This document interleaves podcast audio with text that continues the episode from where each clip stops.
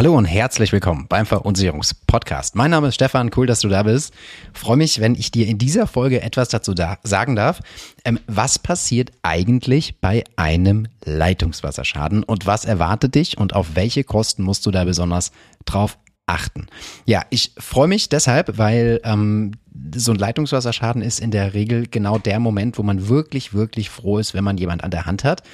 Ähm, wo einem ein Stück weit erklärt, was die nächsten Schritte sind und der alles so ein Stück weit koordiniert. Aber koordiniert gar nicht im Sinne als Bauleiter, Bauleiter sondern vielmehr koordiniert, was sind deine nächsten Schritte und ähm, was für Kosten fallen weiterhin an und welche davon werden übernommen, um das dann wieder zu koordinieren und dir dann zu erklären, was im Endeffekt als Schadenleistung ersetzt wird. Also darum soll es heute gehen, nur mal um dieses klassische Szenario Leitungswasserschaden.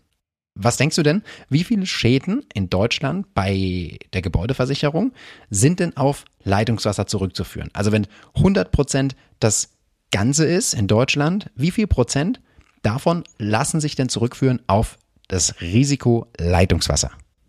Was schätzt du denn so grob?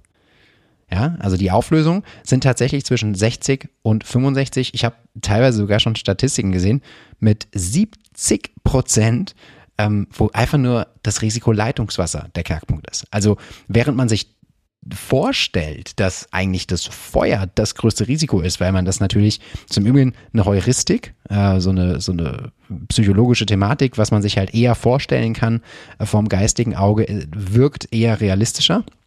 Könnte ich gleich noch einen Satz dazu sagen. Ähm, aber Wasser ist eigentlich so eher unspektakuläre, denkt man. Ja, und dabei ist eigentlich genau der Leitungswasserschaden der, der dir wirklich finanziell das Genick ein Stück weit brechen kann.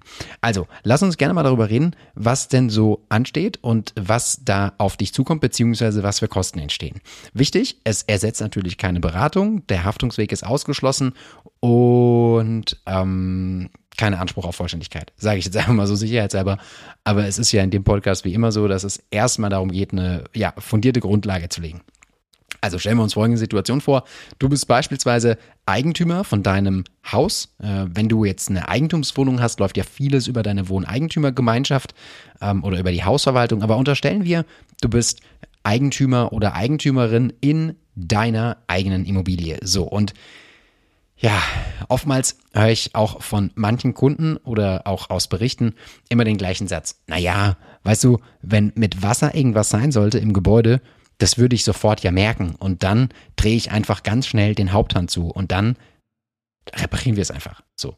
Und äh, neulich erst wieder hatten wir eine Schadensituation, da ist es eben zu einem Wasserschaden gekommen im Gebäude während des Urlaubs. Ja, also ich glaube, die wenigsten, oder frag dich mal selbst, wie oft hast du, wenn du Eigentümer bist von einem Gebäude, wie oft hast du ernsthaft die Hauptleitung zugedreht vom Gebäude, als du in Urlaub gegangen bist. Ja, und das macht, um ehrlich zu sein, niemand. Ja, das könnte jetzt schon vielleicht sogar eine grobe Fahrlässigkeit sein, das nicht zu tun.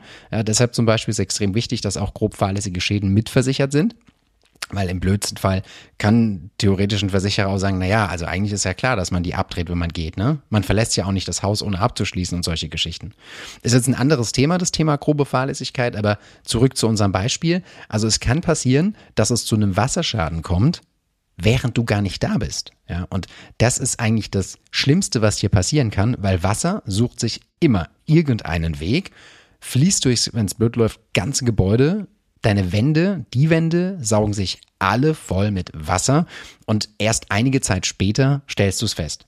Das muss im Übrigen gar nicht bei der, beim Urlaub sein, ja. Also wenn du jetzt nicht im Homeoffice arbeitest, von morgen zum acht bis abends um fünf, sondern außer Haus bist oder die Familie ist außer Haus und keiner ist da, dann kann, glaube mir, zwischen neun und 17 Uhr oder acht und 17, ist egal, du weißt, was ich sagen möchte, richtig viel Wasser aus so einer Leitung kommen, weil es ist ja Druck logischerweise auch drauf. Oder eine Armatur platzt dir beispielsweise. Das kann ja auch sein, ne? dass plötzlich eine Armatur defekt ist und äh, plötzlich, bumm, kommt's Wasser. Oder die Waschmaschine. Oder, oder, oder. Also es gibt ja viele Geräte, die angeschlossen sind. Und dann hast du erstmal Wasser. Ja, kommst heim, ähm, Wasser kommt dir vielleicht sogar schon über die Haustür entgegen. Ähm, es tropft, es tropft vielleicht auch aus dem Fenster, man weiß es nicht. Und ja, Wasser läuft ja in der Regel nach unten. Das heißt, wenn es richtig blöd wird, hast du einen Leitungswasserschaden im oberen Stockwerk. Das heißt, die ganze Brühe fließt durch das Haus durch.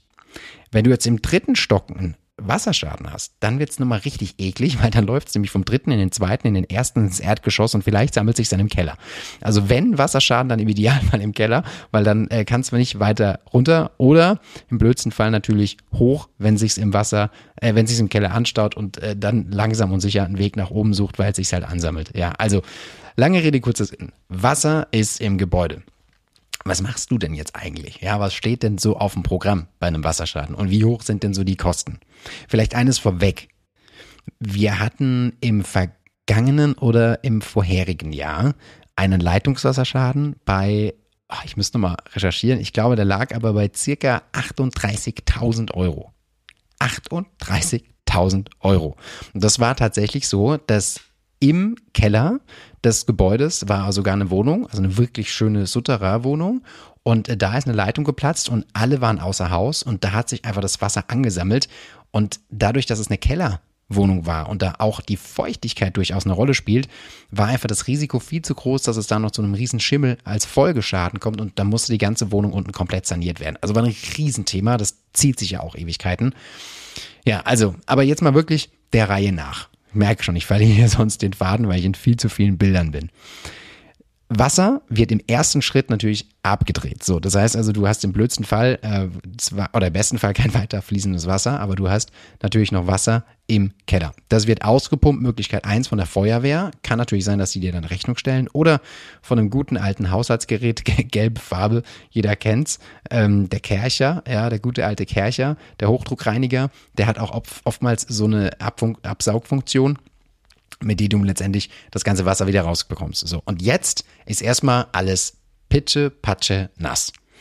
Du kannst jetzt nicht anfangen zu sanieren. Das geht gar nicht, weil im ersten Schritt wird mal geguckt, wie viel Feuchtigkeit hast du im Objekt. Ja, also unabhängig davon, ähm, wie viel Wasser jetzt im Gebäude war und wie viel Wasser in den Wänden ist, wird erstmal geprüft, wie hoch ist der Feuchtigkeitsanteil in der Wand, in der Luft. Also es gibt spezielle Messgeräte, mit denen man das messen kann. Und im nächsten Schritt wird dann geprüft, brauchst du eine Trocknung oder brauchst du keine? Weil je nach Feuchtigkeitswert, ich meine, der liegt so bei circa 10, 15 Prozent Feuchtigkeit, Raumfeuchtigkeit, Luftfeuchtigkeit, äh, ist das in Ordnung.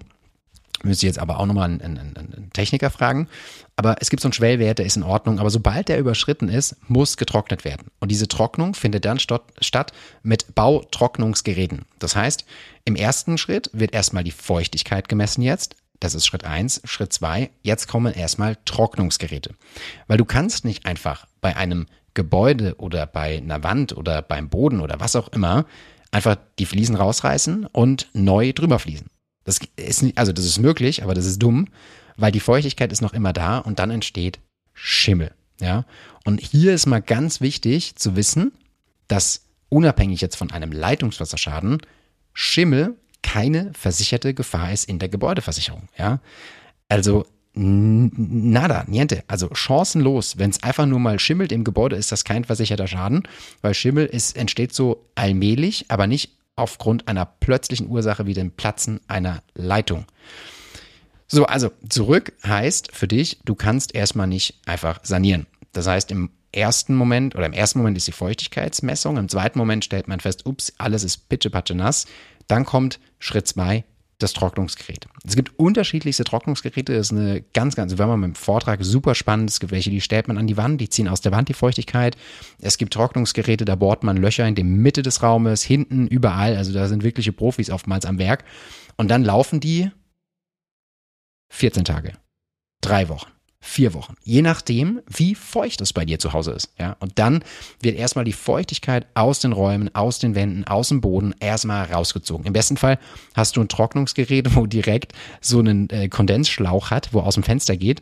Kennst du vielleicht so vom Trockner? Manchmal kennt man das vom Wäschetrockner, wo der, der Schlauch so aus dem Fenster äh, hängt weil dann geht ja die feuchte Luft quasi raus. Hast du das nicht, ja, dann bleibt dir nichts anderes übrig, als alle drei bis vier Stunden diesen Wasserbehälter, ähm, weil die ähm, Hintergrund kurz vom Ablauf, der, das Trocknungsgerät zieht ja die Feuchtigkeit raus und irgendwo muss ja das Wasser hin. Und dann gibt's unten so ein äh, Kondens Kondensation, eins, zwei, drei, äh, Kondenswasserbehälter und der sammelt das Wasser und das muss halt wieder raus. Ne? Ähnlich kennst du das vielleicht vom, äh, von der Waschmaschine, ja, wenn man so den Behälter leert. So ist das dann auch.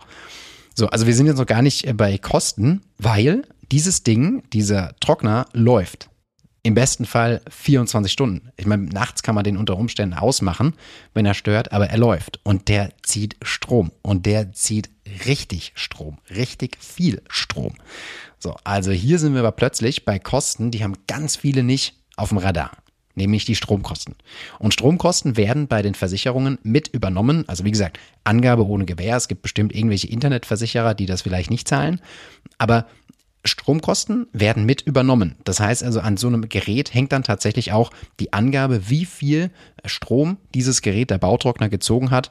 Und ähm, wie gesagt, das wird im Endeffekt dann mit deinem Strompreis sogar verrechnet. Das heißt, du bekommst sogar die Stromkosten erstattet. So, ist mal ein Kostenpunkt. Kostenpunkt zwei, den habe ich gerade eben übersprungen.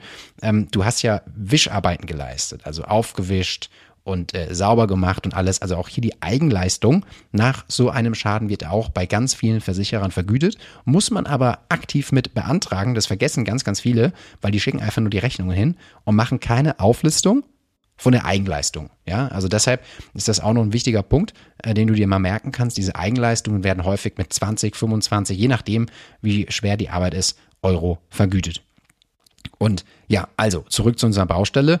Ähm, du hast also aufgewischt, die Trocknungsgeräte laufen und jetzt wird immer wieder sukzessive geprüft, wie viel Feuchtigkeit ist noch vorhanden in der Wand oder im Raum.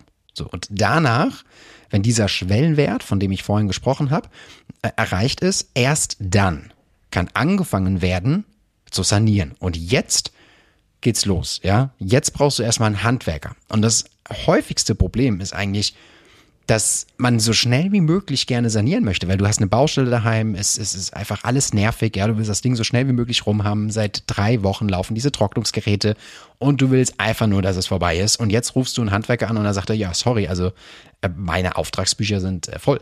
Ja, also ich habe gar nicht die Möglichkeit, jetzt mal kurz dich noch irgendwie hier ähm, äh, reinzuschieben als Auftrag. Das heißt, häufig, und das ist das, was richtig nervig ist, dauert das einfach super lange, bis alles wieder abgeschlossen und repariert ist. Und das wissen auch viele nicht, weil man denkt so, ah, okay, ich habe einen Schaden und ich schnippe und alles ist erledigt und äh, gebe einfach nur die Rechnung ab. Aber es ist ein ewig langer, wenn es blöd läuft, Prozess. Weil du brauchst, wie gesagt, erst einen Handwerker oder du machst halt viele Arbeiten selbst und schreibst halt diese Eigenleistungen dann entsprechend auf.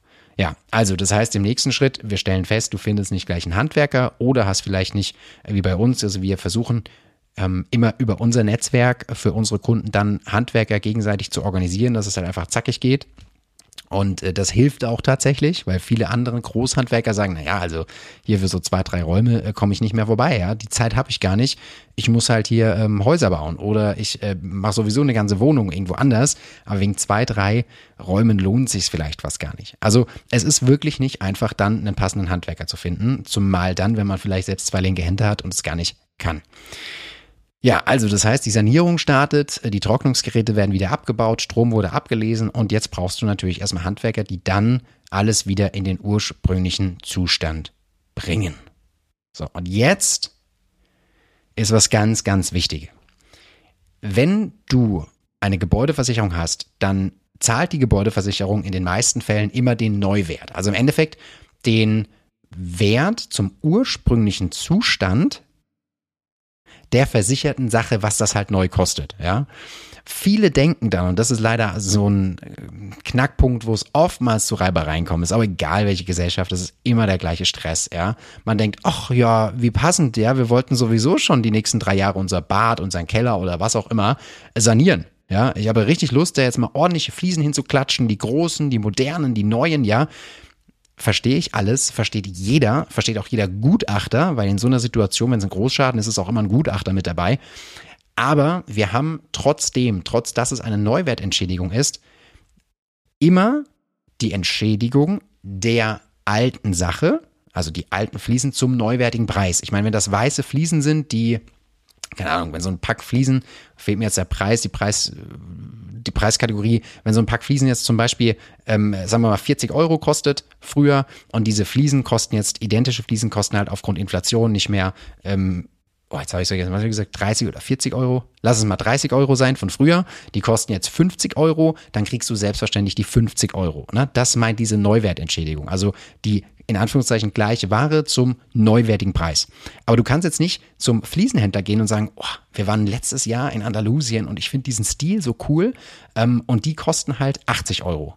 Das geht nicht. Also es ist kein Freifahrtschein für eine komplette Neusanierung und deshalb gibt es da ganz, ganz häufig Reparat Reparaturen, sage ich schon, Reibereien, weil man halt nur, in Anführungszeichen, den alten Zustand zum neuwertigen Preis ersetzt bekommt. Ja? Neuwertig auch beispielsweise Personalkosten, Löhne. Ja, also mittlerweile sind ja auch die Löhne gestiegen von den äh, Fließarbeiten zum Beispiel oder von, von Installationsbetrieben, von der ähm, äh, ähm, Heizungsinstallation Installation oder ähm, Wasserinstallation etc. Äh, und da kriegst du ja einfach den Preis erstattet dann der Rechnung, die dann der Installateur halt abruft, ja, den Stundenlohn. Der war vielleicht früher bei 50 Euro und ist heute bei 90 Euro, vielleicht sogar 100. Also das meint auch zum Neuwert. Also wirklich der Neuzustand die Reparatur, so kann man sich das merken, auch die Reparatur, wie es ursprünglich war und keine Bereicherung. Das ist ganz, ganz wichtig, weil, wie gesagt, holt deshalb so viel aus, weil es halt immer wieder hier echt knirscht. Ja, und da muss man halt erklären, stopp, das ist keine Freifahrtschein, jetzt hier einmal das komplette Bad zu sanieren. Ja, da haben wir leider oft ähm, ein etwas verzerrtes Bild. Ja, so. Und von der Abwicklung her läuft es dann so ab, dass ähm, die Handwerker kommen, wenn du denn welche findest und dann die ganzen Arbeiten losgehen. Und parallel dazu ist immer super, wenn du eine Fotodokumentation machst, weil es hilft dir im Nachgang immer zu erklären, was, wie, warum, wo äh, installiert wurde, umgebaut wurde, gemacht wurde, weil nach der Schadenbehebung bist immer du dafür verantwortlich, dem Versicherer zu erklären, warum was wie gemacht wurde. Und deshalb empfehle ich dir ganz klar und deutlich, nimm immer einen Gutachter mit ins Boot von deiner Gesellschaft. Manchmal ist es so, dass man sagt, ja, Schäden bis 2000, 3000 Euro, da braucht man keinen Gutachter, das ist eine Kleinigkeit. Aber wenn es mal in Richtung 5, 6, 7, 8, 9000, 10.000 Euro geht, schnappt ihr unbedingt einen Gutachter und besteht darauf, dass der sich das anschaut und eine Dokumentation macht. Weil ansonsten wird häufig im Nachgang einfach deine Rechnung an irgendein Regulierungsbüro geschickt, die screenen das und sagen, naja, also anhand der Bilder finde ich Position 2 unnötig, Position 5 ist auch nicht nötig, Position 8 finde ich auch totaler Quatsch. Und dann kriegst du plötzlich Kürzungen in der Reparaturrechnung und dann wird es halt auch wieder super dumm, weil dann ist ja alles schon verbaut und dann kann man nicht mehr groß ergründen, begründen, warum das so ist. Deshalb einfach ein Gutachten dabei haben der das Ganze so ein Stück weit begleitet. Und äh, ja, die Dokumentation ist halt aus meiner Sicht mit das Aller, Allerwichtigste, dass wenn es zu Knackpunkten kommt im Nachgang, dass man einfach oder dass du ähm, offenlegen kannst, warum du so entschieden hast und warum das so gemacht wurde. Aber im besten Fall gibt die Reparatur ein Gutachter davor bereits frei. Ja, also, das ist im Endeffekt der ganze, ähm, in Anführungszeichen, Mist, äh, der dich erwartet. Nochmal kurz zusammengefasst. Schritt eins: du stellst fest, Wasser, Wasser, Wasser. Äh, Schritt zwei: erstmal Wasser abpumpen, Wasser raus. Schritt drei: erstmal Feuchtigkeitsmessung. Schritt vier: dann wird der trocken, ähm, dann werden die Trocknungsgeräte aufgebaut, so rum, der Raum trockengelegt. Danach Schritt fünf. Jetzt hast du erst die Möglichkeit, alles zu sanieren, wenn du denn einen Handwerker findest. Also das ist halt wirklich auch die äh, große Frage.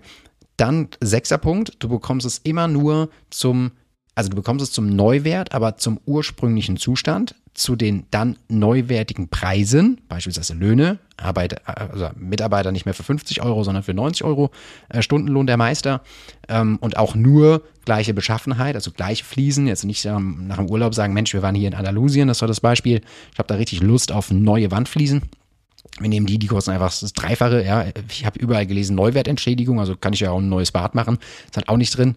Und siebter Punkt, wenn es wirklich ein großer Schaden wird, schnappt ihr immer einen Gutachter, der das Ganze begleitet und auch immer im engen Kontakt dann sagen kann, ja, das ist in Ordnung oder das ist nicht in Ordnung, weil sobald halt verbaut ist, ist es doof. Und die wichtigen Punkte, was das Thema äh, der Kostennummer angeht, also Punkt eins war, die Stromkosten werden mit übernommen. Punkt zwei wichtig, Eigenleistung kannst du dokumentieren, aufschreiben, wird ebenfalls mit übernommen. Du brauchst halt eine äh, Dokumentation und es muss auch logisch sein. Und ähm, dritter Punkt, und das finde ich deshalb am Schluss nochmal dazu, das Wichtigste, 70 Prozent, von mir aus sind es auch 60 Prozent, aber der Großteil aller Schäden, es ist definitiv mehr als die Hälfte in der Gebäudeversicherung, sind zurückzuführen auf Leitungswasserschäden. Das heißt, wenn du keine Leitungswasserversicherung für dein Gebäude hast, dann hast du entweder verdammt neue Rohre, dass das Risiko relativ unwahrscheinlich ist, dass was passiert. Das sind meistens die Kunden, die sagen, ja, ich habe alles selber gemacht. Oder, und das empfehle ich dir, Leitungswasser kannst du auch als Spitzenrisiko versichern. Das heißt, du sagst, okay, ich nehme das Risiko trotzdem mit rein, wenn es richtig knallt. Und die ersten 2500 Euro trage ich als Selbstbeteiligung, also alles bis 2500 Euro mache ich selber. Aber wenn es mal richtig, richtig scheppert, dann brauche ich eine Versicherung und dann ähm, hätte ich gern alles überhalb der Selbstbeteiligung ersetzt. Ja? Also deshalb arbeite dann mit dem Einschluss der das Risiko Leitungswasser und mach einfach noch einen Selbstbehalt mit rein, wenn du sagst, es ist dir zum Beispiel zu teuer. Ja, also das ist auch nur eine Möglichkeit, wenn du davon ausgehst, naja, mich trifft's eh nicht, dann ganz ehrlich, äh, bei, bei einem Schaden, aber da sind wir gebrandmarkt bei uns in der Agentur, bei einem Schaden mit 40.000 Euro, äh, da würde ich nicht mal ansatzweise zucken, wenn das Ding mich irgendwie 200 Euro im Jahr, 300 Euro im Jahr kostet und ich hätte dann die Sicherheit, ähm, im Falle von wirklich so einer Situation habe ich eben einen finanziellen Schutz. Ja, also so ist im Endeffekt, jetzt ist hier mein Laptop gerade gesperrt. So, wie unprofessionell. Aber ich mag es nicht nochmal komplett neu schneiden. Ich mache ja alles hier frei. So, ähm, genau, hatte Angst, dass die äh, Aufnahme hier gleich abbricht, aber das tut sie nicht. Ähm, genau, also deshalb ist es auch aus der Hinsicht durchaus sinnvoll, mal darüber nachzudenken. Ich hole mir ein Angebot ein und arbeite mit einer Selbstbeteiligung, ähm, um das Risiko, wie gesagt, äh, im Zweifel in der Spitze eben abzugeben.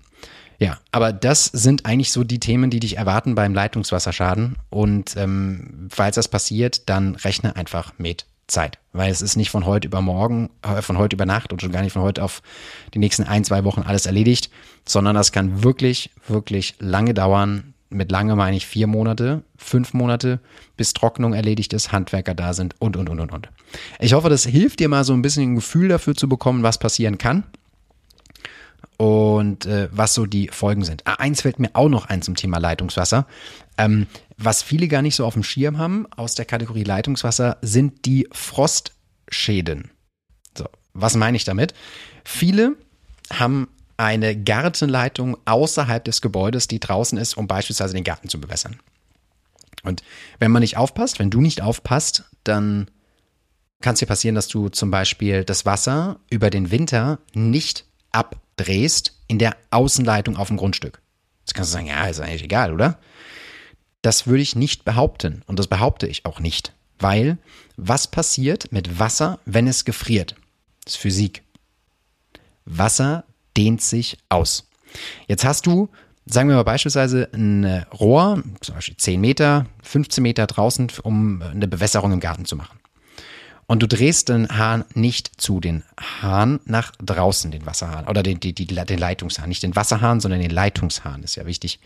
So, und äh, du würdest dann auch im Garten das Wasser nicht ablassen. So, das heißt also, das Wasser steht von Spätjahr, November bis vielleicht im Februar, März dort in dieser Leitung drin, draußen. Und jetzt kriegen wir Temperaturen unterhalb des Gefrierpunkts von minus 8 Grad, minus 12 Grad, ja. Ich glaube, vor drei Jahren hat es mal minus 12 Grad gehabt. Und jetzt gefriert das Wasser in deiner Leitung und jetzt dehnt sich gefrorenes Wasser aus. Was passiert mit deiner Leitung? Auf die kommt richtig viel Druck. Und wenn du jetzt eine alte oder in Anführungszeichen eine relativ alte Leitung hast, dann kann es dir passieren, dass plötzlich diese Leitung platzt. Und dann merkst du das aber erst im Sommer, ja, wenn du plötzlich Wasser aufdrehst und es kommt nicht ganz so viel Wasser oder es ist vielleicht auch nicht so viel Druck drauf, dann musst du nur eins wissen. Wenn in dieser Gartenleitung ein Riss dann drin ist und es fließt Wasser über Wochen, Monate zwischendurch raus, könnte es dir passieren, dass es im blödsten Fall die Erde dann abspült und sich vielleicht dein Gebäude anfängt zu setzen, weil es dein Haus unterspült. Ja? Also auch solche Geschichten gibt es und auch alleine Grund, aufgrund dessen empfehle ich dir zwingend, deinen Wasserhahn, deine Außenleitung auf dem Grundstück über den Winter zuzudrehen, weil auch das wäre ein versicherter Leitungswasserschaden, dann stellst du plötzlich fest, im Gebäude ist gar keine Leitung geplatzt und es ist doch alles wie immer. Und plötzlich setzt sich dein Haus, du weißt nicht warum, und danach kommt ein Baugutachter oder ein Sachverständiger und sagt, ja, ich habe den Schaden gefunden, ja, du hast einen Wasserschaden außerhalb vom Gebäude, kein Wasserschaden im Gebäude, also alle Leitungen gut, die Rohre waren auch im Grund, Grund genommen alle tippitoppi, aber du hast einfach vergessen, das Wasser abzulassen. Und ja, Wasser gefriert, Wasser dehnt sich aus, in dem Fall platzt die Leitung. Ja, also das, so kann es tatsächlich auch zu einem Leitungswasserschaden kommen, der außerhalb des Gebäudes plötzlich ist und eigentlich gar nicht so unwahrscheinlich ist. Also denk da auch unbedingt dran, ähm, weil auch sowas ist tatsächlich schon mal passiert. So, also das war alles äh, Leitungswasser. Äh, sehr, sehr spannendes Thema. Ich hoffe, damit kommst du ein bisschen besser ähm, greifen, was da auf dich zukommt, um dir das bildlich vorzustellen, wenn das Wasser durch die Räume fließt und wenn das Wasser wirklich einfach mal steht. Und wenn du weitere Fragen hast, melde dich, wie gesagt, sehr, sehr gerne. Ich werde die nächsten Male auch gern so ein, so ein Schadensszenario mit mal aufnehmen, damit man ein Gefühl dafür bekommt, wie so die Abläufe sind, was sind so die Schadensummen, was ist die Schadenhöhe, wie sind die Vorgänge etc. Weil ähm, da ist auch noch richtig viel Unwissenheit draußen äh, im, in, in der Branche und auch bei, bei, bei Menschen, bei Kunden. Und da freue ich mich wieder, wenn ich da helfen kann. Also, bis bald zur nächsten Folge und dann bis demnächst. Tschüss.